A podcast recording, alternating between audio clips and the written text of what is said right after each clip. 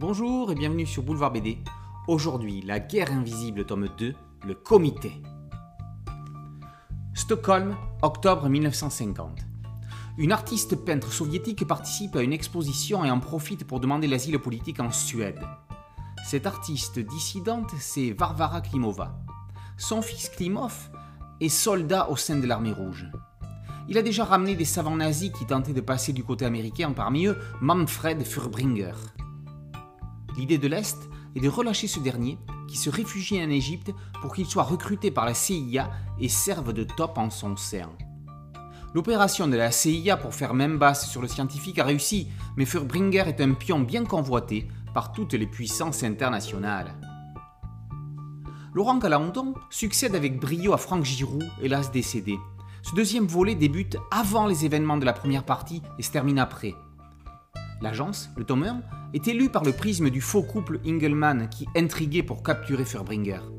Le comité, ce tome 2, suit la destinée de Klimov et son rôle complexe entre l'Union soviétique et les États-Unis.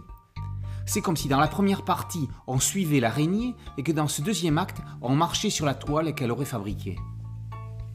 La construction scénaristique est tout simplement magistrale. James Bond semble bien fade à côté de ce jeu de dupes où manigance et agent trouble mènent la danse. Olivier Martin délaisse l'Égypte pour un voyage entre l'Est et l'Ouest en pleine guerre froide. Des ruines de Berlin au printemps 1945 jusqu'au port de New York au début des années 20, le trait souple du dessinateur s'habille des couleurs de Gaëtan Georges qui propose un panel varié tout en gardant un fond d'ambiance sépia marquant l'époque. En général, on a plutôt tendance à parler d'addiction pour des séries télévisées comme Binge Watch. Cette guerre invisible, aux multiples personnages, aux choses trappes et aux coups de théâtre, est construite sur le même principe. C'est la perfection en matière de BD d'espionnage. La guerre invisible, tome 2, le comité, par Galandon, Giroud et Martin, est paru aux éditions Rue de Sèvres.